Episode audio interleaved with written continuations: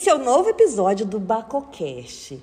E é uma felicidade enorme estar aqui nesse local, que eu vou já revelar onde é, ao lado, na, na verdade na frente aqui dessa pessoa, que eu tenho um carinho enorme e que me chamou a atenção e olhar o nome dele através da sua obra de arte, que é um espumante que eu sou completamente apaixonada.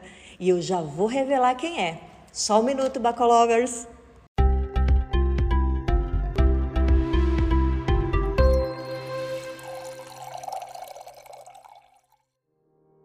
Bem-vindos ao Bacocast, um podcast que é um verdadeiro brinde aos seus ouvidos. Eu sou Daiane Casal e por aqui irei compartilhar informações, curiosidades, experiências, conversas, tudo sempre relacionado à bebida de Baco.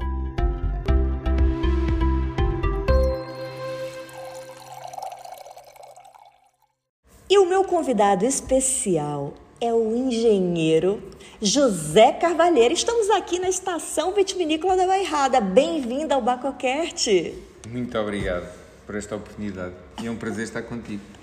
Olha, primeiro foi uma luta conseguir gravar esse Bacocast. Eu vou logo aqui confidenciar aos ouvintes, entendeu? Esse homem não para. Milhares de trabalho, agenda lotada.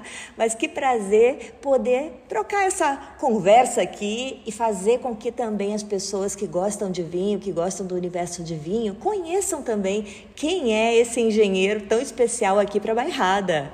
Tive falando com o seu mestre, Dias Cardoso, que falou muito bem que o, o, o pupilo ultrapassou o mestre, achei tão bonitinho. Mas olha, se apresente aqui as pessoas que ainda não te conhecem. Um, eu venho de uma família de pequenos agricultores, já viticultores. Uh, depois o meu pai foi proprietário de uma empresa engarrafadora de vinhos um, em Oliveira do Bairro, aqui ao lado. Nós estamos em Anadia a explicar a Estação Vitivinícola da Bairrada é, é, o local onde eu desempenho a minha atividade uh, profissional, um, embora faça outras coisas uh, nas poucas horas que tenho disponíveis para além desta atividade. Uh, e voltando à história um, da minha vida, esse facto de, meu, de desde pequenino Uh, relata a minha mãe que com 15 dias já me levava num cestinho para a empresa do meu pai. Isso fez-me apaixonar e eu com 10, 12 anos já sabia o que queria ser quando uh, tivesse uma atividade profissional. Queria trabalhar ligado ao vinho. Um, e aí estudei agronomia, depois especializei-me em enologia no fim dos anos 80 do século passado uh, e vim aqui ter, enquanto estagiário, a Estação Vitivinícola da Bairrada, muito bem acolhido pelo, à época, responsável da Enologia, o Engenharia Cardoso, e fui ficando e ainda cá estou. Hoje sou responsável pelo Departamento de Enologia.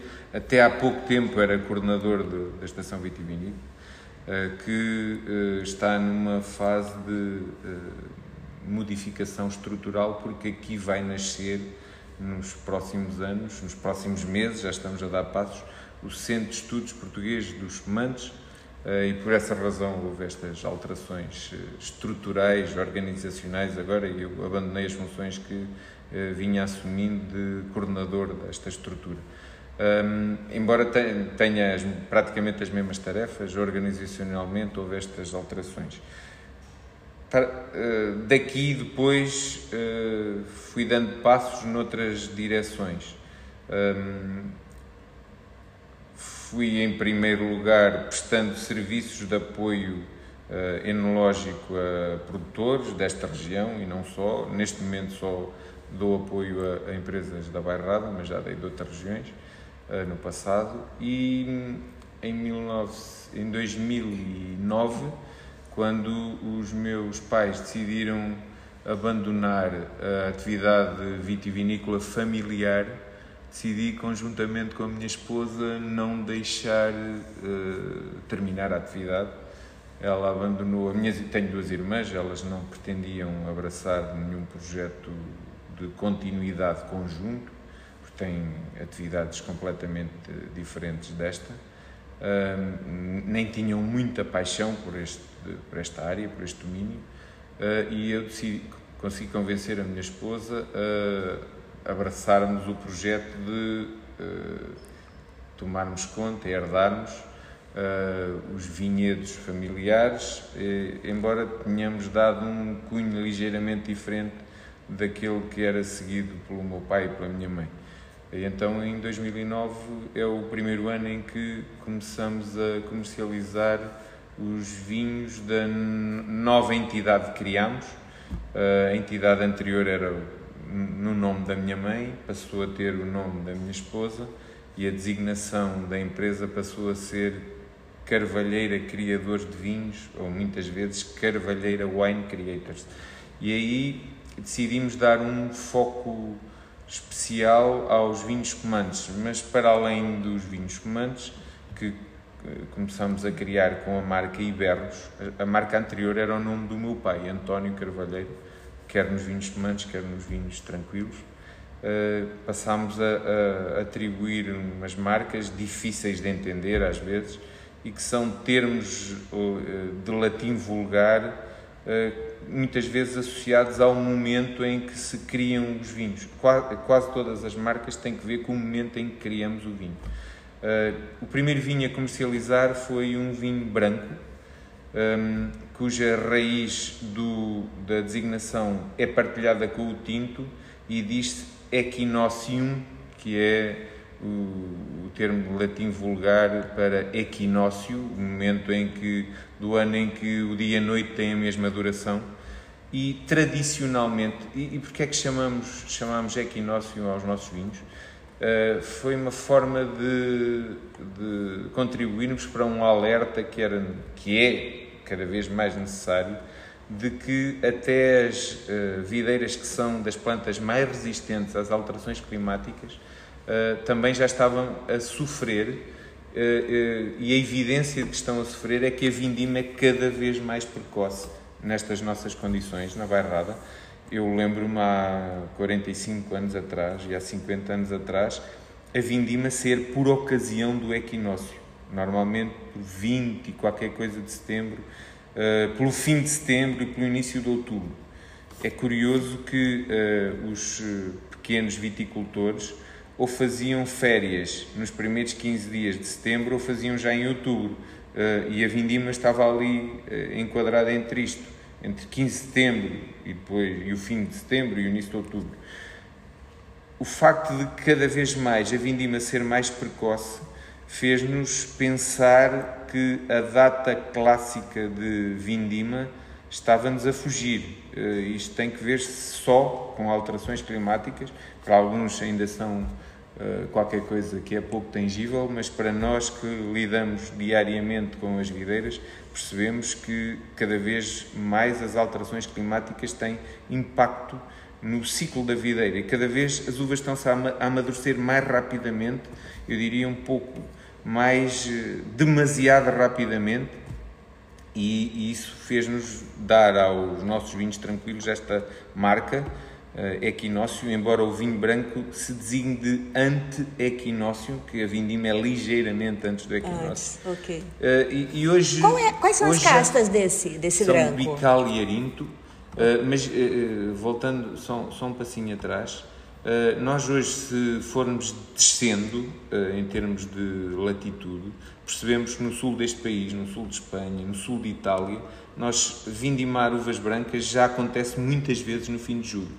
Uh, isso tem impacto na, até na tipologia de vinho que tomamos, porque o, o facto do ciclo da videira ser mais curto, nós vamos ter vinhos cada vez, potencialmente, cada vez menos duradouros. O ciclo deve ser mais longo, a acidez não deve, pelo aquecimento, eh, ela, ela está a ser cada vez mais baixa e regiões atlânticas como esta onde, onde estamos, onde isso ainda notando se nota menos, faz com que os vinhos, os brancos, mas também os tintos e os espumantes, tenham uma longevidade maior, porque as uvas ainda preservam um pouquinho mais a acidez mas não vai ser sempre assim. E se nós não fizermos nada na nossa, nos nossos hábitos diários, não andarmos um pouquinho mais de bicicleta em vez de andarmos de carro, não produzirmos tantos gases com efeito de estufa, nós vamos ter que, até aqueles que têm prazer em tomar vinhos mais velhos, vão ter que prescindir desse prazer, que os vinhos com o aquecimento global vão ter uma, uma, duração mais curta devido a uma acidez mais baixa. A acidez, quer nos brancos, quer nos tintos, mas sobretudo nos brancos e nos espumantes, é o, a chave da longevidade dos vinhos. Olha, mas calma lá, Carvalheira. É o que dá a gente falar com mestre, com pessoas altamente aí com uma qualificação enorme, pedagogo também, com uma essência aí de um trabalho de transmissão de conhecimento, que ele está só apresentando vinho, já chegou em temas aqui polêmicos do mundo dos vinhos. Mas, Carvalheira, vamos lá, vamos, vamos só retroceder um tiquinho. Então, é, você fez esse passeio aí na, na sua apresentação, da tua formação, do teu início, né? Na, na, nesse mundo dos vinhos em si. Ah, e na, no exterior, você teve fazendo algumas visitas também, ou pegando alguma formação, que isso agregou conhecimento, sobretudo aqui para esse momento que você está, é, como, como esse profissional que você está executando? Um, eu fiz, eh, primeira questão, eu fiz vindimas desde muito pequenino. Eu já sei que em você... empresas da Bairrada, não só na, na, nossa casa, mas em empresas da Bairrada. Tá. Depois de, de fazer eh, agronomia, okay. uh, fiz a especialização aqui em Enologia com muita formação contínua na Faculdade de Enologia da Universidade de Bordeaux. Ah, foi, ok, na França. Foi aí, sobretudo, okay. que eu peguei mais uh, formação teórica.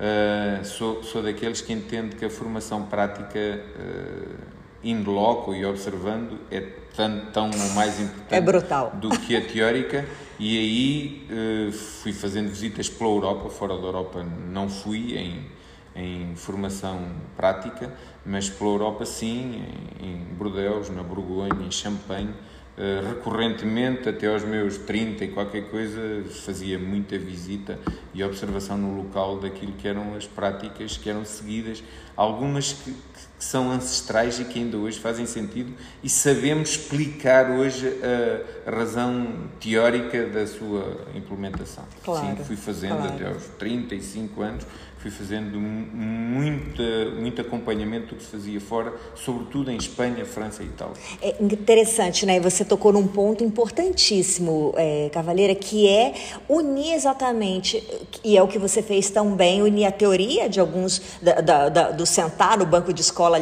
literalmente, né? E pegar essa formação, mas, sobretudo, a prática, o vivenciar, Sim. o ver, o, o dia a dia, cada ciclo, cada nova vindima, né? Cada novo vinificação e isso dá um arcabouço que inclusive eu deixo aqui até um, um detalhe para você que está ouvindo analisar há vários produtores grandes, famosos no mundo dos vinhos que eu conheço, não só aqui em Portugal, mas no exterior, que não têm formação nenhuma de banco de escola, mas como vivenciaram muito, desde muito jovens, né? A vitivinicultura está no seu sangue, está no seu DNA, executam uma atividade fantástica. Óbvio que é, vai se aliando uma informação, uma coisa e outra, mas esse lado da prática é muito importante, é muito não importante. Não tenho a menor dúvida. É. Eu, eu, que lido no meu dia a dia nestes centros de estudos vitivinícolas muito com alunos. Eu fui professor durante muitos anos, hoje sou formador, mas professor hum, todos os dias não, já não sou. Uh, uh, vejo que é, essa importância é redobrada uh, o, o, alguém que, que, domine na perfeição os conhecimentos teóricos tem muitas vezes muita dificuldade em implementar prática em implementar aquilo que são os seus conhecimentos teóricos porque nunca viu fazer Exato. Isso, isso, e cada vez mais uh, eu diria que a formação hoje estamos a formatar muito uh, os, os, os aprendizes em conhecimentos, na obtenção apenas de conhecimentos teóricos e estamos a criar uh, uma geração que, se não infletirmos, vamos ter uma geração com muito conhecimento, mas com alguma dificuldade em implementar implementação. Cavaleira, olha, me veio aqui um exemplo prático que não tem nada a ver com vinho nem com a vitivinicultura. Você sabe que eu sou médica veterinária, especialista em carne bovina, e eu me lembrei que quando eu estava fazendo o mestrado, que eu tinha que coletar alguma, alguns músculos específicos do, do que eu estava fazendo análise.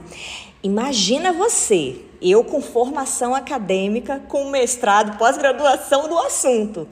Mas impressionante, eu não conseguia fazer aquele corte de, de, carne, um corte de carne na carcaça, para retirar o longíssimo dós com a agilidade de um senhor que era acostumado a fazer isso no seu dia a dia. E que sabia exatamente onde ele não sabia, Ele não sabia o nome de nada, o que, que era o quê, mas tocava a faca e fazia aquilo em segundos. Impressionante. E é isso, vamos só fazer essa analogia, é. essa comparação. Quer dizer, é, aí imagina se você consegue unir a teoria com a prática e é isso que são, são é esses... isso que a gente vê aqui na minha frente, Carvalheira.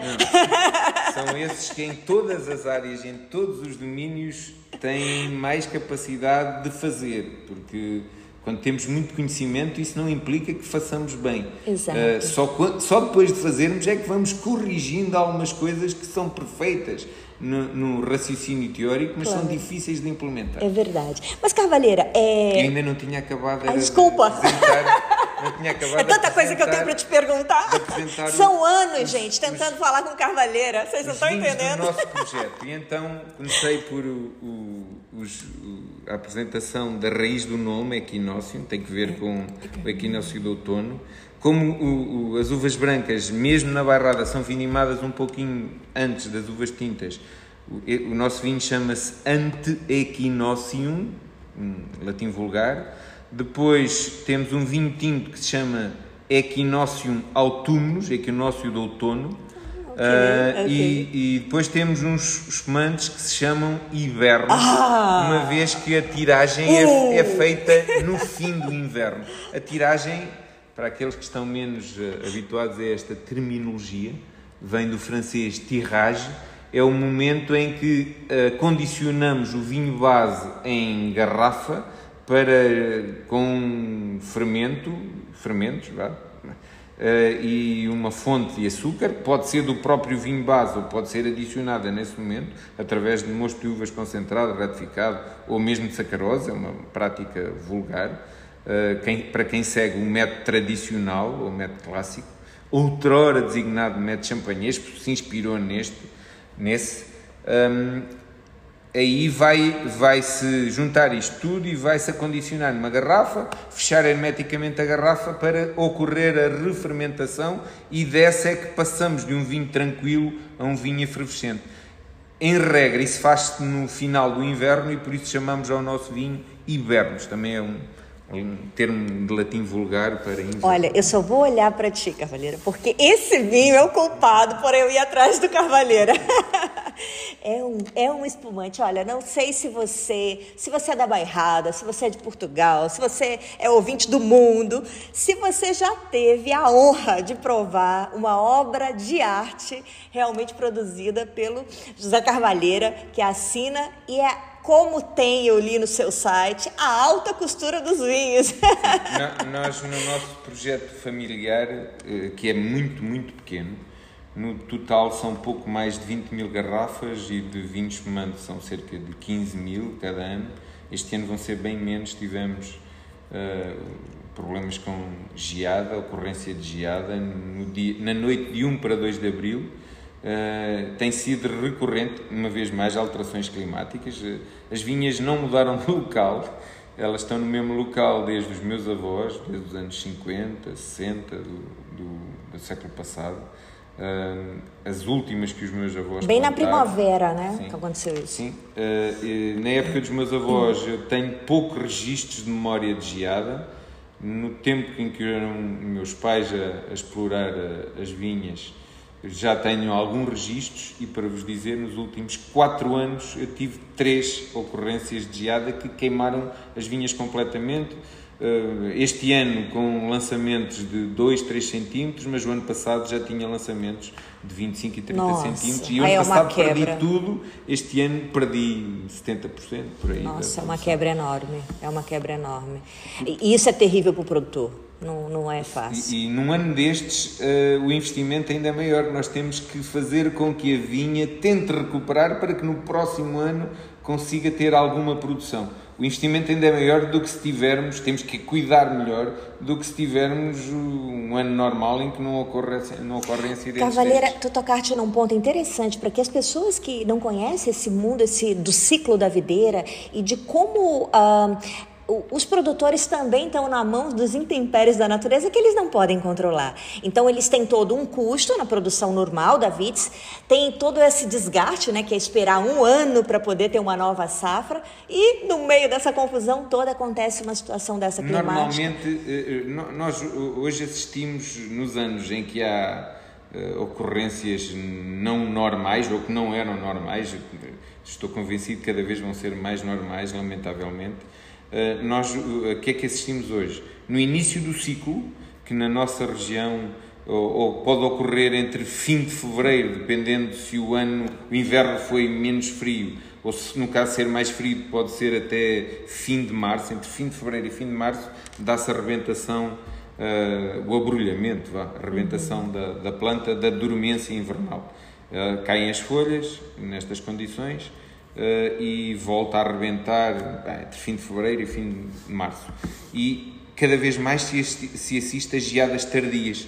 E nós aqui era um fenómeno que não era tão habitual, ainda não, não temos todos os recursos para lutar contra ela. Há outras regiões, mais do centro da Europa, com clima mais continental, onde isso é mais frequente. Mas, mas aí há ferramentas tecnológicas para lutarmos contra elas. Ou uh, fazer pequenas fogueiras dentro aquecer né o ambiente de neblinas uhum.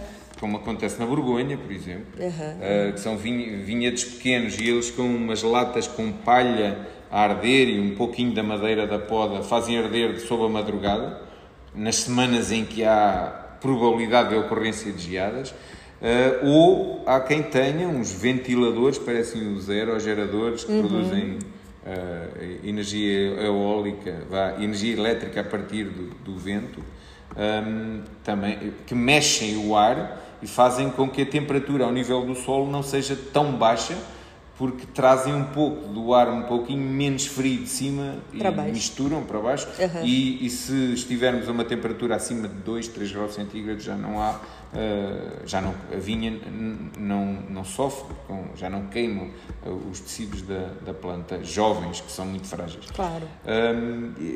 há, há, outros países ainda onde fazem voar helicópteros com o mesmo objetivo, uhum. de misturar as camadas mais baixas do, do ar, que são mais frias, com as camadas mais, uh, menos superficiais, que são um pouquinho mais quentes. Nós aqui ainda não temos, é qualquer coisa relativamente recente, dos últimos 10, 15 anos, uh, não, é, não acontece todos os anos, e ainda não temos as ferramentas tecnológicas, mas vamos ter que caminhar nesse sentido. Claro, claro. Porque geadas tardias cada vez vão acontecer mas, mais. Mas, Carvalheira, isso é que é importante, porque muitas vezes o consumidor não entende exatamente todo esse custo, esse amparato que está por trás daquela tacinha de vinho que ele está degustando, né? Para chegar ali, todo o sacrifício, todo, toda, ultrapassar todos esses obstáculos, né? Que são gigantescos e que, por, por vezes, aí é a quebra quase que geral, 100% da produção do ano todo do produtor.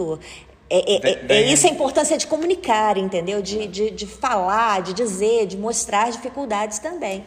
Os consumidores mais exigentes são que, que tomam os vinhos também com, com mais pretensões. Uh, penso que são um pouco mais conhecedores destas dificuldades. Agora, o consumidor uh, menos conhecedor do, do mundo de Baco uh, olha para o vinho como olha para um, outro produto de consumo e aí pode ter menos informação relativamente a, este facto. Uh, comentava há pouco a Diane que uh, nós, sem muitas pretensões, uh, temos um, um sloganzinho, Carvalheira Wine Creators, a alta costura do vinho. E, e tem uma razão de ser. Nós colocamos, somos um produtor tão pequenino colocamos tanto ênfase em cada passo da produção do vinho, desde a produção das uvas, as nossas vinhas são eh, quase que jardins, não temos ervas no chão, mas não são com, não é com fitofármacos que o fazemos, é, é com uma enxada roçando, pagando mão de obra aos, manualmente, okay. pagando mão de obra aos, aos, eh, aos nossos conterrâneos para ajudar também uh, na tendo uma responsabilidade social de ajudar os que ao nosso lado estão e que têm menos capacidade de ter um. um e porque precisam de uma atividade. Uma, uma remuneração claro. fixa. Uh, fazemos tudo isso manualmente, até a sede muito bem conhecida, como se fosse um jardim. Uh, até ao material de embalagem, ao tipo de garrafas, ao nível qualitativo das rolhas, o tipo de papel que usamos na rotulagem, as caixas que usamos são tudo cuidado ao detalhe, por isso é que temos esse slogan da alta costura. Fantástico. E é, é o que detalhe, é. É pelo detalhe. Mas é o que é mesmo, é, é muita qualidade. É realmente é, é, a assinatura de José Carvalheira num vinho é, é qualquer coisa. Mas é, Carvalheira, nós estamos aqui na cidade de Anadia, né? A capital do espumante português. Estamos na comissão vitivinícola, né? Aqui da, da do centro do país e estamos especificamente numa prova ali uma sala de prova linda aqui, a qual vai ter inclusive uma formação em breve que eu vou fazer. Já fica aqui o, a, o alerta. E me fala um pouquinho sobre. Uh, essa, essa importância da, da, dessa nossa região, da nossa bairrada, que eu amo de paixão e que eu adotei para mim, é, perante ao país, a, a Portugal, a, a expansão do, do, do, dos vinhos efervescentes, espumosos, as bolhas. Falo, falo em particular nos, nos vinhos espumantes. Um, e um pouquinho sobre aqui a casa também onde, onde estamos a, a gravar. Um, o, a estação vitivinícola não, não começou por se chamar Estação Vitivinícola da Bairrada, começou por se chamar a Escola Prática de Viticultura e Pomologia da Bairrada. Foi fundada em 1890. Em 1887, é formalmente, embora a atividade só começou em 1890. E uh, à época, segundo, segunda metade ou último quartel do século XX, a Europa vivia momentos difíceis, para não dizer trágicos, no que à viticultura diz respeito. Surgiram uh, as doenças o ídio e o míldio, que, que vieram do continente americano, onde depois de milhões de anos das videiras, das vitáceas contactarem com estes fungos, eles já não causavam qualquer transtorno, elas já estavam adaptadas e viviam bem com eles, mas uh, o contacto com destes fungos que causavam estas doenças com as videiras do ramo europeu fazia com que uh, se perdesse a produção toda. Uh, ao mesmo, quase contemporânea, nesse, nesse mesmo tempo, surge a filoxera, o inseto que pica a raiz, da, picava, também vindo uh, com material do continente do norte da América, que picando a raiz da videira causava a sua morte e a segunda metade do século XIX foi catastrófica para, para os vinhedos da Europa e perdeu-se a quase totalidade dos vinhedos. E, e, Portugal, o governo português, decidiu criar por, em várias regiões do país uh, centros de, sobretudo, divulgação dos meios de luta contra estes novos, novos inimigos da vinha e que estavam a destruir a, a paisagem e, e a vitícola e, as, e as, os vinhedos em geral. Um, e então surge aqui em Nadia esta escola prática de viticultura e pomologia da Bairrada, uh, que foi então, repetindo, fundada em 1887 formalmente, mas que só em 1890 começa a ter atividade, porque entre 87 e 90 foram construídos estes edifícios de traça uh, meia de centro da Europa, uma construção assim com uma traça parecida a, um chateau de, de Bordeaux. É uma graça, é, é lindo. E então um, o primeiro diretor, o engenheiro Tavares da Silva, uh, seu conterrâneo de Águeda, um, era alguém que já tinha experimentado por uma vez uh, no Douro, de onde veio, ele vem da região do Douro, onde exercia a sua atividade profissional, ele uh, havia experimentado espumantizar um vinho português um, ehm, e decidiu voltar, voltar a repetir aqui, 1890, no primeiro ano de atividade desta escola, uh, ele decide experimentar com castas da região, ele decide espumantizá-lo uh, e foi um sucesso. E imediatamente uh, alguns algumas figuras proeminentes da Nadia decidiram desafiá-lo a fazer mais. E surge rapidamente a Associação Vinícola da Bairrada, que associava um ano passado do Pedro Alegre um, uh, eh, com um padre daqui, com a esposa de um ex-primeiro-ministro, José Luciano de Castro, residiam aqui em Nadia, e formam então a Associação Vinícola da Bairrada, que vem a dar as caves de Monte Crasto, eh, onde os, os antecessores do, do, Pedro Alegre eram proprietários, dos quais o, o, os antecessores do Pedro Alegre eram proprietários. Um, e, e, aí começa a produção do espumante no fim do século XIX com alguma importância nesta região. E, e rapidamente se multiplicou. O sucesso desta bebida um, fez com que outros quisessem, por imitação, se quisessem instalar e começam-se a disseminar as, as empresas que faziam espumantes na Bairrada. Mas a primeira experiência que frutificou, de fato, que veio a dar Uh, que veio a dar uh, um setor com alguma pujança, foi feita aqui no primeiro ano de atividade desta instituição que tinha um outro nome, que só nos anos, no início do século XX passa a ser Estação Vitivinícola da Beira Litoral e já no meado, mais de meados do século XX passa a ser Estação Vitivinícola da Beira. A estação aqui em Portugal é quase como um centro de estudos não é uma estação de caminho de ferro. uh, é, bom, é bom pontuar isso. Este é um pouquinho da, é um pouquinho da história desta instituição que está então na, na gênese da disseminação do conhecimento que levou à produção dos semantes. Ah, ah, eu disse uh, intencionalmente há pouco que as primeiras experiências feitas pelo engenheiro Tavares da Silva aqui foram feitas com castas locais mas rapidamente se evoluiu para as castas, uma vez que o método de produção era im, tentava imitar o método que se fazia na região de Champagne, uh, tentaram também importar as variedades de Champagne, sobretudo a Chardonnay e a Pinot Noir, uh, e no início do século XX já se faziam espumantes com as castas de, da região de Champagne, que depois, para meados do século XX, deixam, entram em desuso e agora há novamente alguém que tenta usar a Pinot Noir e Chardonnay. Mas meados do século já não se usavam tanto e hoje voltaram... Deixa eu só fazer uma aspa aqui, Cavaleira. A Meunier não se dá muito bem aqui na Bairrada? A Meunier não há relatos de ser muito usada aqui nunca, nem no início do século XX, ah, okay. nem agora. Eu, não, eu, nem sei se alguém a tem plantado. Aqui, aqui em Portugal tem, a uh, morganheira. Uh, e aqui, julgo que há aqui um produtor no, no, norte do distrito de Aveiro que também terá.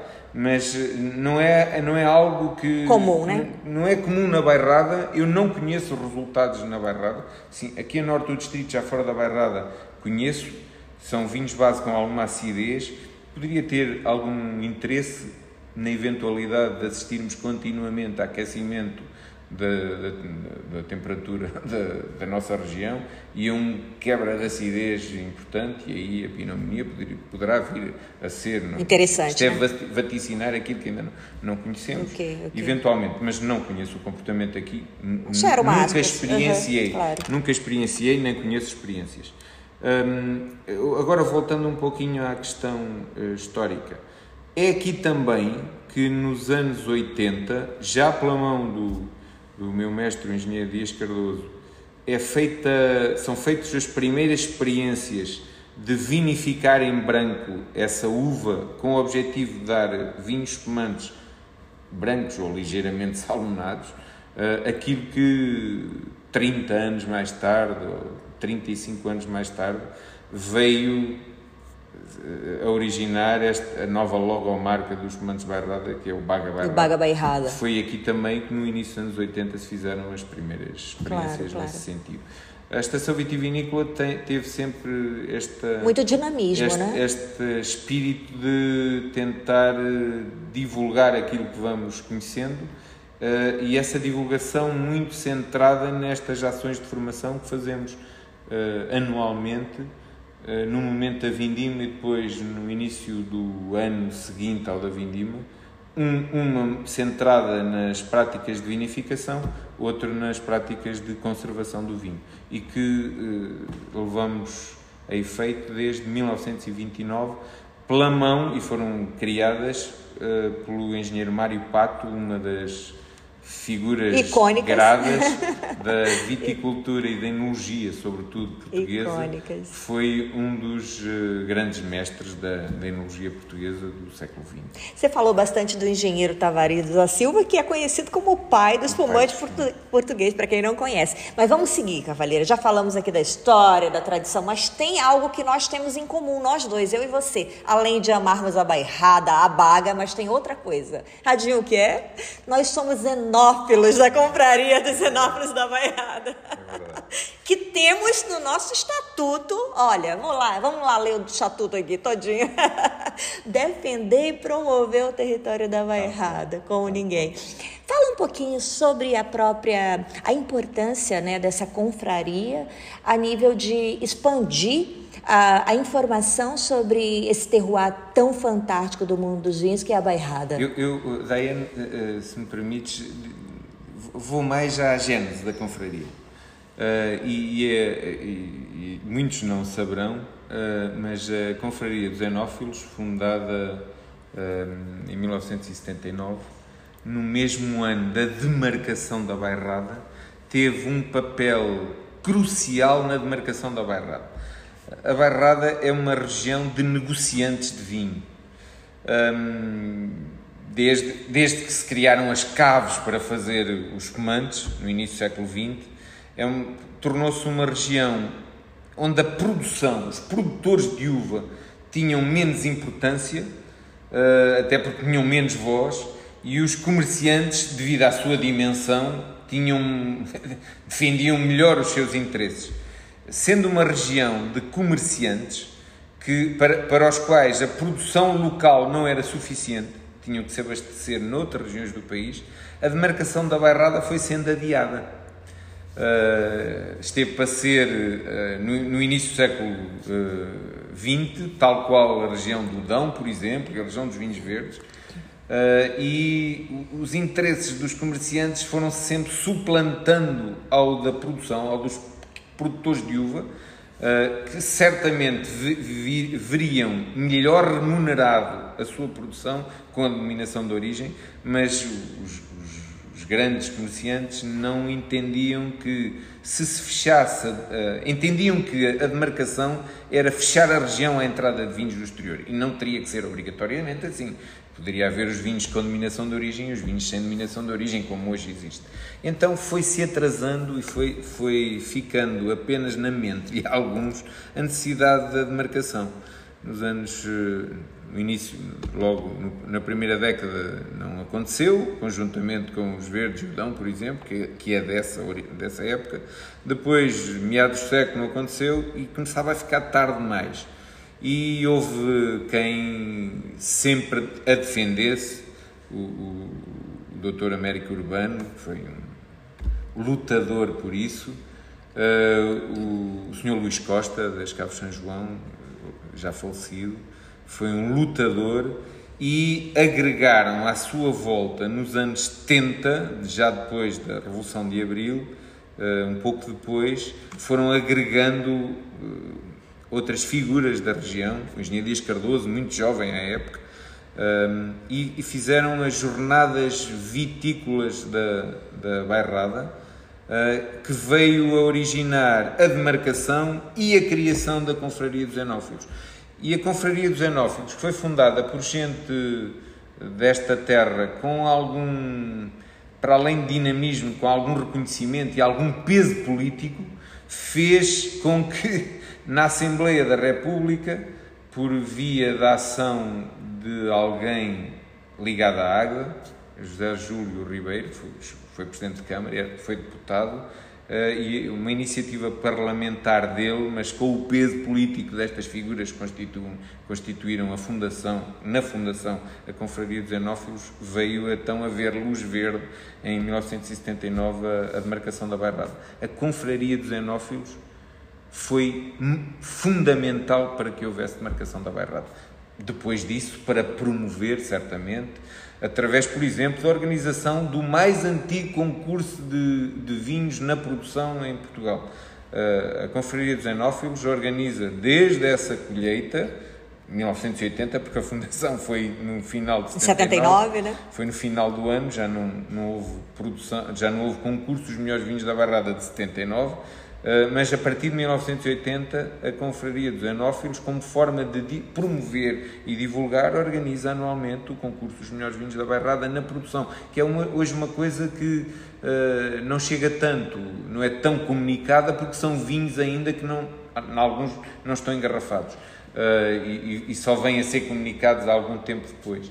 Mas isso fez melhorar muitíssimo a qualidade dos vinhos que se produziam uh, o objetivo de cada um conseguir o melhor, uh, ser reconhecido como o melhor em se cada destacar, se destacar, fez com que cada um fosse implementando cada vez melhores práticas.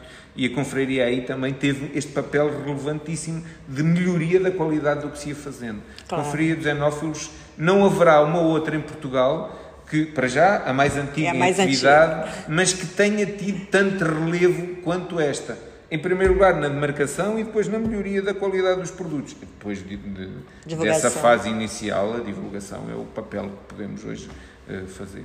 Executar, Ambos, né? todos os oh. outros. Ambos os e os mais, outros. Mais, os mais de 500 associados. Hoje são isso? É mais de 500? Nossa, nós somos muitos, hein? a falar de uma bairrada. É viram? Bairradeiro. Mas olha, Carvalheira, é, é tanta coisa para me te perguntar. Agora vamos entrar num assunto que é um curiosidade pessoal, mas eu acho que vale a partilha com todos que estão escutando. Confessa e fala aqui só para mim e para o público do Bacocast. O que que tem no espumante Hibernos? posso lhes, posso lhes uh, Conta todos os segredos, todos. Temos, não há segredos. Eu, eu, eu, costumo dizer, eu faço vinho. E ele me olhando com o olho esbugalhado. O que, que, será que vai vindo aí? Eu, digo tudo. Esta é minha. O meu histórico de, de professor e de formador faz com que nós tenhamos a capacidade de não ter segredos, transmitimos tudo. Eu costumo dizer que o vinho, a diferença entre os vinhos é uma questão de, depois de interpretação pessoal. Claro. Uh, porque, e concordo, costumo também dizer, concordo. os livros hoje têm tudo.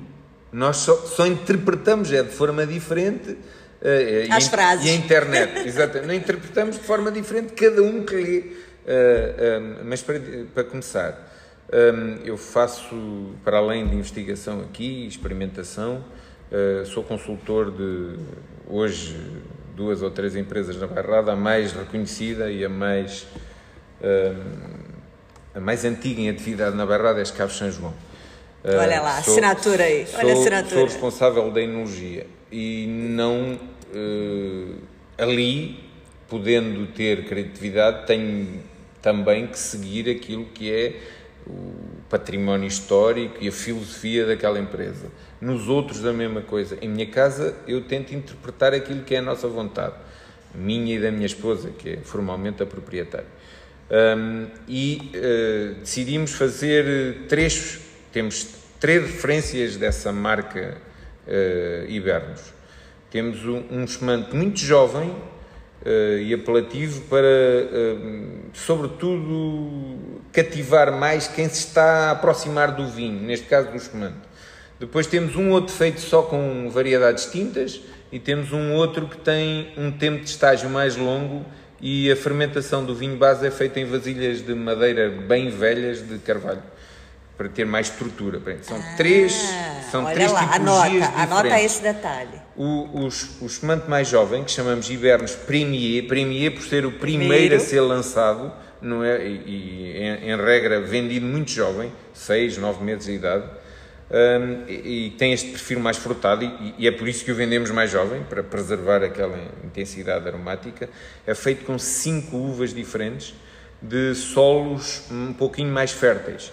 Uh, a base é Maria Gomes, que é uma variedade com alguma intensidade, as uvas têm alguma intensidade aromática. Quando provamos, uh, uh, já é assim, já percebemos que é mais aromática do que outras. Agora um palavrão para, para os, os, seguidores. Ela é muito rica nos compostos aromáticos que a uva encerra, que se chamam terpenos claro. e que têm um perfil floral, que dão aos vinhos um perfil floral. Um, é das castas portuguesas mais ricas nesses compostos aromáticos naturais. Um, essa é a base desse espumante e são cerca de 35 a 40%, varia um pouco de colheita para colheita, porque depende da natureza, a produtividade varia de colheita para colheita, de cada variedade, uh, até de cada vinho. Depois, e, e essa contribui com um pouquinho de intensidade aromática. Depois temos duas uvas para contribuir com cremosidade da espuma, que são mais ricas em uns coloides que fazem as bolhas serem mais finas e não agredirem tanto o nosso palato. Eu, eu, costumo dizer que um espumante não deve ser como a água das pedras. A água das pedras, ah, ou uma água com gás, tem umas bolhas grandes e explosivas que nos agridem a mucosa. Os espumantes têm que ter umas bolhas finas e suaves. A eh, cremosidade. E essa cremosidade da espuma vem de compostos que existem, sobretudo nas camadas abaixo da pele da, da uva. Um, são coloides proteicos e glucídicos e há castas mais ricas. As castas mais ricas, a mais rica é Chardonnay e a que mais se parece com isso é Bical, aqui das nossas regionais. Essas duas usamos então para dar alguma cremosidade à espuma e depois frescura e estrutura, acidez e estrutura, arinto e um bocadinho de baga tem cerca de 10 a 15% de baga, embora o espumante seja branco e nós só aproveitamos cerca de metade do sumo que a uva origina, que, que contém, para não termos muita cor e depois isso só representa 15% da baga. Arinto, eh, Bical e Chardonnay em partes praticamente iguais, em maioritária 35 a 40% a mais aromática. Fermentação uh, no fim do inverno, uma temperatura relativamente baixa, 13 a 14 graus, e depois 6, 8, 9 meses é comercializado. Esse é o nosso espumante mais jovem, uh, para, um, eu diria, tentar cativar aqueles que não estão ainda tão próximo do vinho, porque é mais, eu diria, mais fácil, não gosto deste termo, mas é mais fácil de, daqueles que não gostam de vinho começarem por gostar. Depois temos um só feito com uvas tintas, chama-se Hibernos Cuvée de Noir. Cuvée é um termo que em champanhe se usa para um lote mais elaborado, mais especial. É um, um lote mais particular de uvas tintas. Usamos baga, cerca de 80%, e usamos um pouquinho de preto mortágua. Olha, Sim, tem preto mortágua.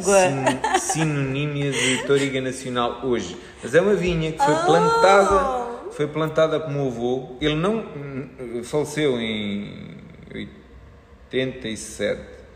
Uh, 97. Olha essa curiosidade de apelografia, gente. Faleceu, Anota essa. Faleceu em 97, antes de alguma vez ter ouvido o nome Toriga Nacional. Uh, e, e ele plantou aquela vinha nos anos 60, uh, foi das últimas que plantou. Pré-seleção destas, nos anos 60 70, 80, 90, fez-se a seleção das variedades para produzirem mais, ou para terem mais açúcar, ou para terem mais acidez, foi feita a seleção uh, de, de, e, e, e uh, rejeitar-se o material ou improdutivo, ou, ou, que tinha doenças. Foi feita a seleção das castas portuguesas, de algumas das castas. Toriga foi uma das principais e o centro da seleção é no Centro de Estudos Vitivinícolas do Dão, em Nelas, uh, que tem vinhos icónicos de Toriga Nacional e não só, feitos com o engenheiro, engenheiro Vilhena até o início dos anos 80. Um, e uh, antes da seleção ainda, o meu avô pegou em material uh, aqui da, depois da serra aqui de, do Bussaco e plantou aquela vinha. Como era muito heterogénea, quando o meu pai começou a pegar naquilo e eu, percebemos que para vinho tinto não tinha tanto interesse. O heterogêneo no sentido da maturação. Havia uvas já maduras e outras ainda verdes, às vezes na mesma planta, e decidimos que aquilo teria algum interesse para vinho espumante, onde a acidez tem mais. É, onde é mais onde qualitativa, onde, se quer, é? onde é mais qualitativa, uhum. uh, e por essa razão usamos 80% de vaga e 20% daquela parcelazinha pequenina do tempo dos meus avós. Chama-se então Hibernos Governo no Ar. A forma de fazer é relativamente idêntica, o tempo de estágio é bem maior do que o, o do primeiro e sempre de 18 a 20 meses em diante. O e primeiro depois, é quanto? Desculpa, Cavalheira. Seis ah, meses, pode, nove Ok, meses. seis a nove, ok. Vendemos até... Normalmente começamos a vender pelo sexto, sétimo mês e vai até pouco mais de um ano e entra nova colheita com seis, seis meses e vai até pouco mais de um ano. Ok, ok. Este começa a ser comercializado com 20 meses, pelo menos, uh, e depois temos o Grande Cuvée, que tem a particularidade, é qualquer coisa que eu uh, gostava muito numa casa ou noutra de champanhe, uh, e fermentamos o vinho base maioritariamente, cerca de 70%, em vasilhas muito utilizadas de madeira. O objetivo de carvalho não é dar cheiro de madeira, é ir buscar um pouquinho de tanino para dar estrutura, embora isto seja um paradoxo, porque os taninos têm um efeito anti-espuma, fazem com que as bolhas não sejam tão finas.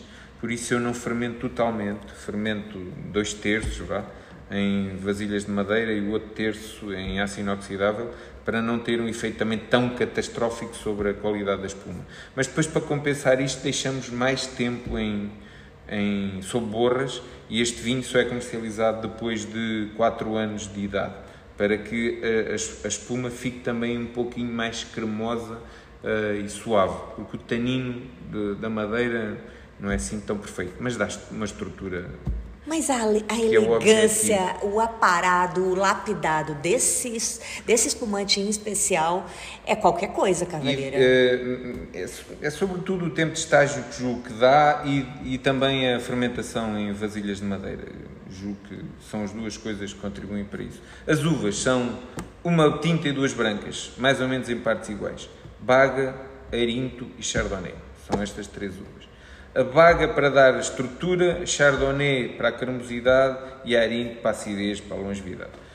Uh, e é isto, estágio, estágio, estágios muito diferentes para cada um deles, estágios sob borras muito diferentes para cada um deles, 6 meses, 20 meses, 48 meses, uh, que fazem diferença, as uvas também fazem diferença, e são vinhas um pouquinho diferentes, as mais em terrenos mais férteis são para o vinho mais aromático, as menos produtivas são para o vinho em que queremos um pouquinho mais de volume e estrutura. Olha só, que é gente, que detalhes, que detalhes. Anotem tudo isso. Só os grandes conhecem mesmo para transmitir todo, todo, esse conhecimento e informação. É, Cavaleira, bacana, já falamos aqui de um produto icônico que eu sou apaixonada e muito suspeita aqui para estar tá falando. Mas vamos só pontuar um pouquinho os teus vinhos brancos, o teu vinho branco e o teu vinho tinto, uh, só para que quem ainda não conhece e possa também é, é, conhecer. E tá em todo todo o país, esses dois vinhos também? Hum, Eu sei que o Iberto é do lado. Tem em vários lugares do país. A nossa microempresa uh, faz, tem distribuição exclusiva com distribuidores portugueses. Se quiser citar o nome dos distribuidores, é interessante Sim, até para Chama-se Distriwine. É ah, ok. Uma das distribuidoras com alguma importância em Portugal. Não é a maior de todas, mas está nas cinco maiores. Um, so, como temos pouquinho, não estamos nos, nos locais todos, mas estamos em, na restauração em, de bom nível, em garrafeiras, uh, em, em alguns na, na, moderna distribuição, mas só em algumas lojas de, que, que, têm um portfólio de vinhos com um preço um Até pouquinho... no corte inglês tem Sim. teu produto. Sim, é verdade. É só para vocês perceberem o nível. É, isto para, para dizer, a distribu... nós estamos nos locais no todos, que é, que é impossível estar nos, nos locais todos, uh, mas estamos um pouquinho representados, sobre, sobretudo daqui para sul, menos daqui para norte, mas isso não é uma questão da distribuidora, é uma questão de para sul, em alguns locais é mais fácil vender vinhos um pouquinho menos baratos e para norte é um pouquinho menos fácil isso. Ah, okay. É uma questão sociológica. Claro, claro. Uh, Agora perdi-me. O branco, o, ah, teu, o teu vinho, branco. branco Só em bem, termos de casta, branco, o que, é que você acha que o ele. O branco é uma. Qual a tua proposta para no, ele? A nossa interpretação do que é um vinho contemporâneo, mas com laivos do que se fazia no tempo dos meus avós. Tá. Nós fazemos. A minha avó na aldeia. Tem onde... tempo de estágio ele? Ou... Tem. tem? Quanto? Muito. Nós estamos agora a começar a vender 2018. Uh, tem, tem bastante tempo tem muito tempo em barrica, é normal para o que se faz em, habitualmente em nos Portugal. E nos brancos, não é? Uh, e tem um ano de barrica, que não é muito normal em Portugal, e depois tem pelo menos uh, dois anos de garrafa antes de ser comercializado. Um, a Olha, já avó... que eu estou na, na, frente de um formador, qual é a importância dessa, desse timing garrafa em cave, dessa estabilização? Vamos lá. Explica lá. Do, Aproveita. Da... Olha, vou, vou explorar ele aqui, vou cortar do, ele. Do ponto, do ponto de vista da. Porque é que eu faço e depois do ponto de vista teórico? Nós fazemos porque não queremos. Nós queremos fazer no nosso vinho branco uma coisa que chamamos vinho branco de inverno. Não queremos um vinho branco que seja frutadinho. Isso já temos no nosso. Não é para beira de piscina, né? Não é okay. é para beira de piscina, nem é para esplanada. É um branco para acompanhar até pratos um pouquinho mais condimentados e mais proteicos. Uh, e por essa razão, uma fermentação relativamente prolongada, fermentação e amadurecimento relativamente prolongado em vasilhas de madeira, para lhe dar estrutura e essa capacidade de, de de lutar com a gordura e a proteína da comida. Uh, lutar mais de, de igual para igual e não, e não estar sempre derrotado à partida. Porque essa é, é, um, é uma ideia que se tem dos brancos que eles não suportam pratos mais proteicos e ah, mais gordos. Depende, depende, da, depende da forma como fizemos o vinho. Claro. Se fizermos um vinho para piscina, pois é óbvio que ele não luta bem com gordura e proteína do prato, ou, ou não está de igual para igual. Mas se o fizermos com algum tanino, uh, e com tanino da madeira, da, os taninos da madeira de carvalho, mas também taninos da uva, e eu já vou explicar porquê. Uh, e agora, voltando, uh, dizendo que o, estágio em garrafa depois harmoniza aquilo que originalmente eu, eu não quis que fosse tão harmónico. E, e, vou explicando a importância do estágio, do estágio à medida que vou explicando a forma como fazemos. Nós pegamos na uva e deixamos dois dias numa câmara frigorífica e tem como objetivo perder um bocadinho de água para termos logo um bocadinho mais de volume do vinho. Depois desengaçamos, tiramos o engaço da uva e deixamos as peles da uva três dias com o sumo. A minha avó lá na aldeia era conhecida por fazer um vinho de curtimenta. Os vinhos, os vinhos brancos eram feitos como os tintos na Idade Média. Só no fim do século XIX e início do século XX é que começam a ser feitos por uma técnica que chamamos de bica aberta. Eram feitos aqui regionalmente em lagares. As uvas eram espremidas e a bica do lagar estava aberta, o sumo escorria, já não fermentava juntamente com as peles. Até aí eram como os tintos. O, o, o sumo fermentava com as peles e eles tinham uma cor dourada intensa. Os vinhos de bica aberta, que começam a surgir no início do século XX, com mais preponderância, tem uma cor menos amarela, menos intensa. E eu dizia, a minha avó fazia, era muito conhecida. Amarelo aldeia, esverdeado, né? Como a gente sim, fala. Exatamente. Uhum. Eles eram amarelos, amarelos. Okay. Amarelo para dourado, né? Exatamente. Isto século XIX, século XVIII, século XVII, uhum, século XVI. Uhum. Se bem que muito para trás não havia brancos, havia brancos e tintos tudo misturado e os vinhos eram palhetes ou claretes for, se formos para a Idade Média, não se fazia branco e tinto separado.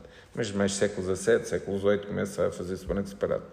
E, e, como a minha avó fazia um vinho branco, era muito elogiado lá pelos, pelos uh, circunscrito ali, a aldeia onde vivia, ele fazia um vinho de. Uh, não era bica aberta, não era nova tecnologia, e fazia aquilo que se chama meia cortimenta. Uh, começava a fermentar com as peles e depois ela separava o, líquido. E normalmente nas casas da bairrada eram as senhoras que faziam vinho branco. Olha aí, olha aí, olha aí, está explicado. E, e então, eu, isto é uma tentativa de, de, trazer até ao presente. Tem uma polêmica sobre vinho branco daqui a pouco. Continua, Cavalheira. Trazer até ao presente a forma como ela fazia. Nós não deixamos fermentar, mas deixamos as peles do vinho, do, da uva, com o mosto durante três dias em, de infusão, vá. Tá. Chamamos a isto maceração pelicular. Pelicular, ok. E então, no fim disso, prensamos, clarificamos ligeiramente, simbolicamente, e vai para a barrica, fermenta e ali fica um ano em regra. Não é o normal dos vinhos brancos, pelo menos em Portugal, esquecendo a Borgonha, uh, é seis meses, três meses. Três seis a seis. seis. É. Estourando fazemos, oito, estourando. Nós fazemos é. doze uh, e depois, uh, se o vinho. Não são barricas novas, pode ter uma nova cada colheita. A maioria não são barricas novas, mas como ainda tem um perfilzinho de estágio em madeira, nós deixamos depois pelo menos um ano e meio, normalmente dois anos em garrafa. E faz batonagem? Para se ir perdendo o, o perfil da madeira. Faço batonagem até cerca de 10 meses. Começamos com dois levantamentos de borras por semana e vamos diminuindo até que ao fim de 10 meses já fazemos praticamente só uma por mês. Ah, ok. Vamos diminuindo a frequência. Tá. A batonagem é para dar volume e estrutura, mas sobretudo para evitar a oxidação. As borras em suspensão fazem com que o vinho oxide menos, porque as borras têm um papel, são leveduras mortas, sobretudo, e têm uma capacidade de uh, dar o peito às balas ao oxigênio, não é? Na vez do oxigênio oxidar os compostos do vinho, os compostos aromáticos, os compostos corantes e outros, mas sobretudo estes, e nós notamos que o vinho oxida porque nos chega uh, envelhecido precocemente e porque fica mais acastanhado. E são oxidação de compostos fenólicos, da uva, que são dos mais facilmente oxidáveis do vinho, e os compostos aromáticos que se oxidam. Um, se, a, a, as, as, leveduras mortas, ou, ou, em, ou a morrer, têm a capacidade de consumir oxigênio e dessa forma evita-se que os compostos mais oxidáveis do vinho se oxidem tão rapidamente. Olha que curioso. É, um, é, um, é, é, qualquer coisa. A batonagem não é só para dar volume. E os, os burgonheses, que são os pais da batonagem, uh, está há 250 anos para cá, está há 300 anos, fizeram-nos mais com o objetivo de evitar a oxidação. Hoje fazemos Perfeito. mais por, por volume gustativo, mas, mas não, é, não é só por isso. É, Cavaleira, de uma forma bem simples e em poucas, em poucas palavras. Então, a importância do vinho para estágio em cave, em garrafa é? Primeiro, harmonizar. Tá. Uh, e depois, fazer com que o vinho, quando chega ao consumidor, não esteja tão cru. Uh, os compostos eh, aromáticos não sejam. O vinho não seja tão monocórdico. Um vinho branco, por exemplo, quando engarrafamos, pode ainda ter umas notas muito intensas a frutos ou a flores. Se nós não quisermos aquilo tão monocórdico e já quisermos notas de mineralidade, notas de, que já podem existir durante o estágio em, em vasilha antes de secundárias e terciárias, Exatamente. né? Exatamente. Mas termos depois frutos secos, termos especiarias, termos os vegetais também já podem vir da fermentação, mas também se podem formar, sobretudo vegetal seco, pode, essas notas aromáticas podem se formar durante o estágio. É o vinho não ser tão monocórdico, é ser mais complexo, é ganhar complexidade e harmonização. Esse é um papel crucial do, do estágio. Se for um vinho tinto que tem uns taninos muito uh, ainda evidentes, Agrestes. mais duros, o objetivo é que esses taninos se domestiquem, normalmente com a intervenção do oxigênio que entra através da rolha. E aí a rolha de cortiça natural tem um papel crucial. Não acontece se for uma cápsula roscada. Tem que haver oxigênio para que os, os, os taninos, nós chamamos de taninos de uma forma para simplificar, são polifenóis, que sejam mais moléculas mais pequeninas, são essas as mais adstringentes, vão reagindo uma com as outras e fazendo moléculas maiores que são mais suaves para o nosso palato. E essas ligações fazem-se por intervenção do oxigênio que entra através da, da rolha de cortiça. Isto numa cápsula roscada não acontece porque não entra oxigênio. Gente, isso é uma verdadeira aula de enologia grátis aqui para vocês. e os tintos? E os teus tintos? Vamos lá. O meu tinto o é. Teu tinto. Uh, eu não, não, disse há pouco o branco, é feito com arinto e bical. Uh, uh, bical, então, pela maior riqueza em compostos que dão volume e uma certa redondez ao vinho e arinto, de onde queremos a acidez para dar longevidade. Como perceberam, nós estamos agora a lançar 2018, estamos a vender há pouco tempo, eventualmente só no próximo ano é que vamos vender 2019. 2019 uh, o vinho de 2019 e 23 vai ter 4 anos de vida. Não fazemos vinho para vender no próprio ano, até pela dimensão do nosso projeto. É uma loucura entrar nessa nessa, nessa tipologia de vinho onde normalmente a valorização do produto é relativamente baixa. Um, o tinto é feito, uma vez mais, é com uma fraçãozinha daquelas uvas de preto de mortágua e com baga. Um, é um estilo de... é um estilo que nos agrada particularmente porque não gostamos de vinhos muito adstringentes uh, e então deixamos amadurecer muito bem as uvas tintas. E nos anos em que a chuva do equinócio e do outono estraga as uvas, não fazemos o vinho, arriscamos e perdemos. E ele faz quanto de estágio em barrica?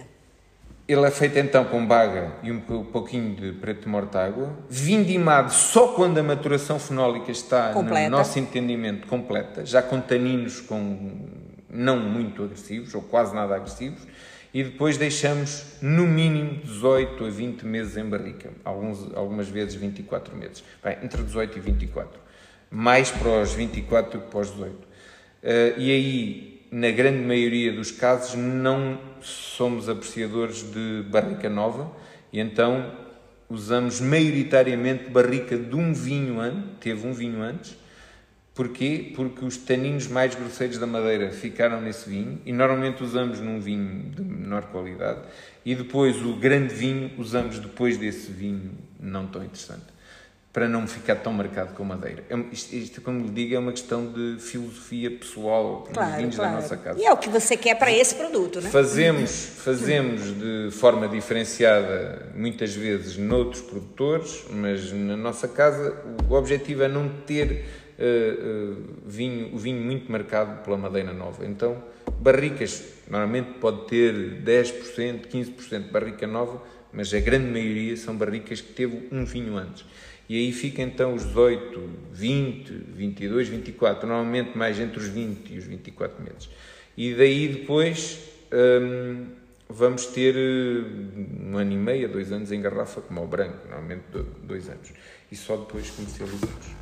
Ô Cavaleira, deixa eu aproveitar para te explorar agora. Eu sei que tu já está correndo ali, o, o relógio já está ali te chamando. Mas já que você falou tanto na madeira, é, às vezes a pessoa que está ali no vinho e não entende o valor né, da, da taça, da garrafa que está ali sendo servida, às vezes ah, tá caro, isso, aquilo, mas não entende que tem N assuntos né, envoltos em termos de custo para o produtor para poder chegar ali com aquele vinho maravilhoso. Uma das coisas é a madeira. E a pergunta é a seguinte: é, existe o carvalho americano, existe o carvalho francês, existem outros carvalhos utilizados aí no mundo dos vinhos. Do leste. Do leste, exatamente. Inclusive eu já conheci é, lá na Eslovênia, enfim, bem interessante. Agora, o fato é, não só o a, a, o tamanho do grânulo, vamos pôr assim, da, da, da barrica em si, e aí tem a, varia, a, a, diferença brutal entre a francesa e a americana, que é o que mais que é o mais usado, mas sobretudo também as questões das tostas, né, da, da própria madeira. Queres comentar um pouquinho? De uma forma mais Sim. simples Prim, e que as pessoas dizer, entendam. Estamos na bairrada, somos dois apaixonados da bairrada. Eu nasci cá, a Dayane não, mas já é tão apaixonada eu já sou, quanto eu. já sou eu. bairradeira, desculpa. Não, já é tão apaixonada quanto eu pela bairrada. E eu sou muito. Uh, dizer o seguinte: uh, numa região onde uh, o uva tinta principal é a baga, e a baga é reconhecida por ser uma casta que, hum, que expressa nos primeiros anos de vida dos vinhos que origina alguma rusticidade. Os vinhos têm uma. Os taninos são um pouquinho adstringentes não faz sentido absolutamente nenhum amadurecer esses vinhos em carvalho americano, porque o carvalho americano já, já transmite também ao vinho taninos mais rústicos. Isso tem que ver, a Diane falava aqui do grão, do tamanho do grão. O grão é, se quisermos pôr isto numa, de uma forma muito simples, o grão é, avaliamos visualmente, os poros, ou, né? Vamos... Ou instrumentalmente, mas uhum. visualmente, olhando para o topo de uma aduela, nós percebemos, de uma ripa de madeira é de carvalho, muito diferente. Percebemos que, que, que tem, tem uns crescimentos maiores ou menores. É, é, é, deriva sobretudo da velocidade de crescimento da árvore, o grão. Grão muito fino, são, são velocidades de crescimento muito lentas, são árvores, em regra, com mais de 150 anos, aproximados de 200 anos ou até mais de 200 anos. O, o grão mais grosso que está muito presente, e é por questões climáticas e de solo, no carvalho americano, um, deriva, que é mais grosso, deriva de uma velocidade de crescimento maior. E, são árvores de 50, 70 anos de idade. Uh, é, é, há uma relação perfeita entre a velocidade de crescimento da árvore e a fertilidade do solo e a disponibilidade de água do solo e depois a qualidade sensorial da madeira no vinho. Os, os, tais grãozinhos mais finos transmitem ao vinho taninos muito menos adstringentes, uh, que, é, que, é, essa questão de encurtiçamento da nossa mucosa bucal. Um, os, a velocidade de crescimento maior, que são os grãos maiores, aquilo que visualmente percebemos como, como grãos maiores, dá ao vinho uma rugosidade maior, taninos mais adstringentes.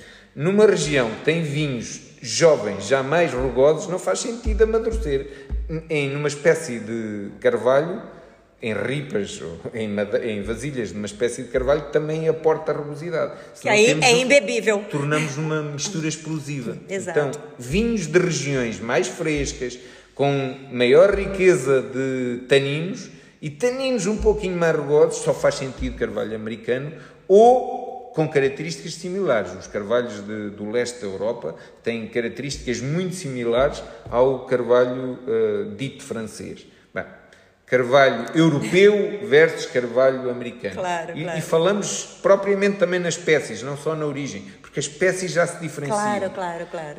Um, agora sobre as tostas.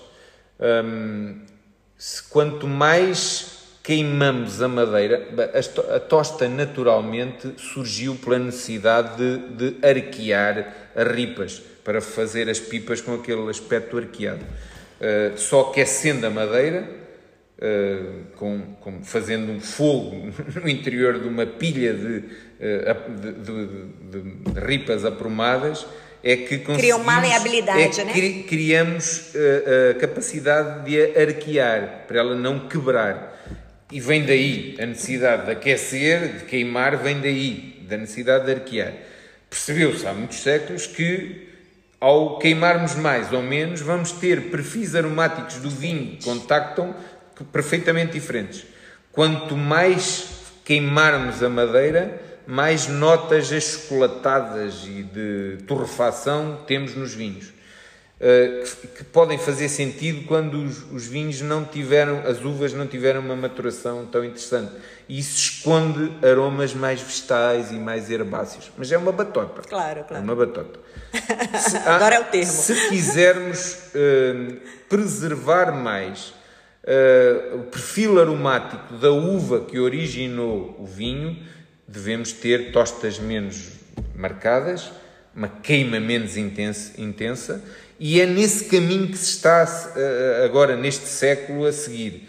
Julgo que atingimos, pela mudança de século, nos primeiros anos do século XX, o cume do gosto pelas notas mais intensas de cacau, de torrefação, tosta intensa, uhum. e estamos a decrescer e havemos um dia deste chegar ao mínimo em que só se valoriza os, eh, os vinhos que têm menos intensidade tostada e que respeitam mais as características aromáticas da própria variedade. Estamos neste momento, isto no, no vinho, como em tudo, nós temos altos e baixos do gosto, quase como na, nas, nas pernas das calças, de boca de sino ou pernas é apertadas, vai sendo moda e deixa de ser. No, no vinho, o gosto da, do, da intensidade de madeira está a decrescer a intensidade e as notas muito tostadas da madeira, que se fazem com muito calor ou mais tempo de queima, também estão a, a deixar. Olha, é o que dá aqui tá na frente de professor, entendeu? É isso. A pergunta era assim, sabe? Mas olha, é Cavaleira, e, e nisso tudo para dizer para o consumidor e para as pessoas que não têm uh, essa intimidade com o mundo dos vinhos, que custa muito caro colocar um vinho em estágio em barrica. Certo. Escolher que tipo de barrica, e aí vem aquela coisa que a gente lê nas fichas técnicas de inúmeros produtores, tanto tempo de barrica, mas às vezes o produtor ele é tão é, afinco no que ele quer dizer e transmitir do seu próprio produto, do seu, do seu néctar maravilhoso, do seu diamante, né, que ele coloca lá da onde veio exatamente da floresta de Vosges, da floresta, é, é, é barrica ali então, assim, isso é interessante para que o consumidor perceba que o produtor naquele produto em especial, elegeu né, esse produto especial para estar tá dentro de uma barrica é com uma qualidade ímpar, né? E óbvio que o preço dessa garrafa não pode custar tem que o ser mesmo. muitas vezes mais. o consumidor, para além disso, tem que entender também que um vinho uh, com um preço mais modesto não consegue, o produtor não suporta o input de custo uh, de um estágio em barrica. E muitas vezes o consumidor até pode gostar de notas aromáticas da barrica. E, há, e, e alguns produtores, nos vinhos de menos pretenciosos, de custo, uh, de preço de mercado mais baixo, fazem o vinho contactar com a madeira, mas não dentro de um recipiente de madeira pegam numa cuba de aço inoxidável, metem uns fragmentos, uns fragmentos de madeira, que podem ser aduelas, que são ainda mesmo assim as mais dispendiosas, ou cada vez fragmentos mais moídos e cada vez menos onerosos, e para dar um odor de madeira, de aquelas notas de coco e de baunilha, em que a madeira de carvalho é tão rica, uh, mas isso só dá esse input aromático, porque do ponto de vista gustativo, o envelhecimento em vasilhas de madeira, que trazem complexidade aromática, mas também volume gustativo, equilíbrio gustativo, isso não se consegue claro. com os fragmentos de madeira claro. Olha, que se colocam dentro das cubas Bem pontuado, bem pontuado, cavaleiro. Olha, é uma delícia. Eu, por mim, eu ficava aqui o dia todo. Muito obrigada por desperdiçar o seu não, tempo não com um pouquinho. E combinamos uma outra destas a provar os nossos vinhos. Olha, olha, fica aí o desafio. Um outro Bacocast provando, falando dos vinhos é e. Nesta altura, para quem nos ouve, eu A gente está no meio da vindima. Meio Só isso. Está muito difícil agora provar o que, que a Daiane consegue tirar um produtor das vindimas? É isso. Mas, Cavaleira, deixo aqui uh, uh, as palavras para você. O que, que você gostaria de deixar como palavra final aqui para os ouvintes do Bacocast? Olha, eh, sobre a nossa bairrada, a, a, a tua e, a, e a, minha e a também já tua. A bairrada está num momento de ressurgimento. Não só através de, dos pequenos produtores que, têm muito mais cuidados na vinha e na elaboração do vinho, mas até nos produtores com dimensão. Uh, estamos todos juntos a fazer um esforço enorme para que a bairrada ressurja depois de um fim de século XX um pouquinho mais conturbado, em que quisemos chegar a todo o lado e começámos a fazer com menos perfeição. Agora estamos todos unidos a, a fazer na, com o grau de perfeição que conseguimos, mais elevado que conseguimos, tanto nos comandos quanto nos vinhos tranquilos, e temos hoje desafio os, os tomadores de vinhos, consumidores, a experimentarem a barrada, porque temos vinhos únicos, uh, cada vez mais únicos, cada vez mais especiais, um, e ombreamos com as melhores origens do mundo, sem qualquer dificuldade, tem é que dar oportunidade aos vinhos da bairrada de serem provados para, para os consumidores perceberem que, afinal, merecemos estar num local bem alto no, no panorama dos vinhos mundiais, apesar de poucos. Só uma aspas aqui antes de finalizar, Cavaleira. Eu ia te falar sobre uma polêmica de vinho branco é que atualmente, quer dizer, nesses últimos o quê? Cinco anos mais ou menos para cá, eu venho aí um crescente, eu venho vendo um crescente de grandes vinhos brancos da Bairrada. E essa região que era conhecida pelos vinhos tintos longevos ou espumantes com a própria vaga e tal, fantástico. O que está acontecendo com os vinhos brancos? Ressurgiram? Apareceu aí? O que, que, é? Ou isso já faz parte da história e não, não era contada? Faz, faz parte da história e não era explorada. Ok. E não tinha visibilidade. A Bairrada teve sempre, há duas regiões em Portugal, três, talvez, juntando os vinhos verdes, embora os vinhos verdes não tenham tanta tradição de guardar vinhos, eh, se nós formos provar alvarinhos com 10 anos e com 15 anos, percebemos que têm um potencial Uma longevidade de, enorme. de envelhecimento impressionante. Mas havia classicamente duas regiões que tinham vinhos com capacidade, em, os seus vinhos, a envelhecerem nobremente. A Bairrada e o Dão. o Dão com um clima não tão fresco nesta época da maturação das uvas como nós. Por isso, por maioria da razão, a bairrada tinha ainda, porventura, a aportar uh, uh, um pouquinho mais de capacidade de envelhecimento além do Dão. Se bem que o Dão pela origem dos seus solos e pela natureza dos seus solos, tem umas notas sempre, já nos vinhos jovens, de mineralidade, que não é tão fácil de encontrar no vinho jovem da Bairrada, que ganha com o tempo, certamente. O platô de granito, Sim, né? Sem, Enfim. sem dúvida. É. Um, agora, a Bairrada tinha esta capacidade de envelhecimento, acho que era uma questão de não conseguirmos comunicar, e hoje estamos a saber comunicar e, sobretudo, afinámos um pouco mais a forma de fazer, tornámos um pouquinho mais exigentes na forma como criamos os nossos vinhos e isso veio obrigatoriamente trazer um pouquinho de notoriedade. Agora, o potencial estava cá, esteve sempre cá. Uh, todas as regiões mais junto ao mar e mais a norte, onde as temperaturas, a temperatura média do ar é mais baixa, tem este potencial de ter frescura nos, nos, nas uvas, acidez nas uvas, que vai originar, no vinho branco é daí que se vive, que vai originar o, a longevidade, maior ou menor, mas na bairrada, sem dúvida, se fizermos bem, teremos vinhos para 20 anos, até mais. Olha, fica o convite aí, o anti-equinócio, para provar o branco. Mar marcamos é... para o fim de setembro e início de outubro.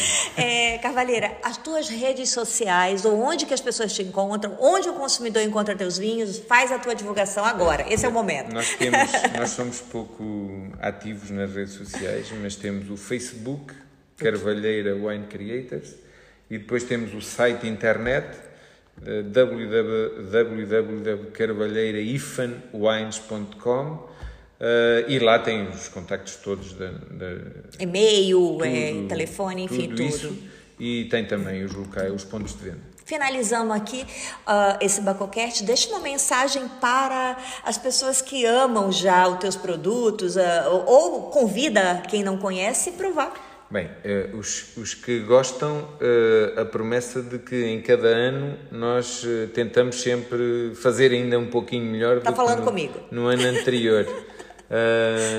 o, para aqueles que ainda não conhecem, desafio a experimentarem. temos mais notoriedade nos vinhos espumantes, mas não deixem de provar os nossos vinhos tranquilos. E uma uma coisa que não sei se a própria Diane conhece, nós temos um colheita tardia com, com bastante notoriedade em Portugal, que é o, é o vinho de paixão da minha esposa e que se esforça todos os anos por ter um dos melhores de Portugal e não só.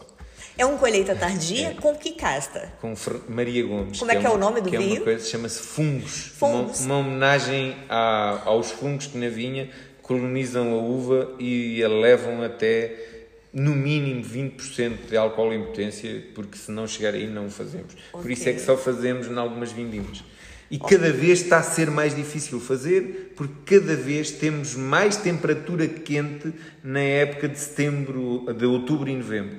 A temperatura tem sido, na época do fim de outono, cada vez mais quente. E sendo mais quente, não conseguimos o desenvolvimento do fungo de forma nobre a questão da podridão nobre, que nós temos nos anos em que temos, hum, só se consegue com céu nublado de manhã, para termos umidade, e de noite frio.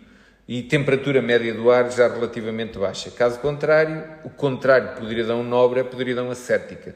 E temos o. Aí de nobre não tem nada. a cheirarem a, a vinagre, ácido claro. acético. E isso, eh, nos últimos anos, tem vindo a acontecer dias de quase verão em outubro e não há condições propícias ao desenvolvimento da condição da, da podridão nobre. E olha, fa Mas fazemos é... tudo para conseguir.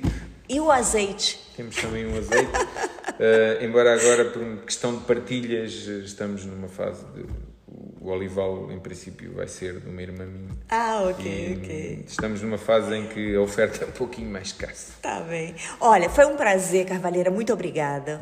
Foi meu. E ouvinte, eu sou Daiane Casal. Você me encontra em todas as plataformas e redes digitais com o perfil arroba Daiane Casal. Aguardo você até o próximo episódio do BacoCast. Tchau, tchau, ouvinte. Tchau, Carvalheira. Tchau, Daiane. Até um dia destes.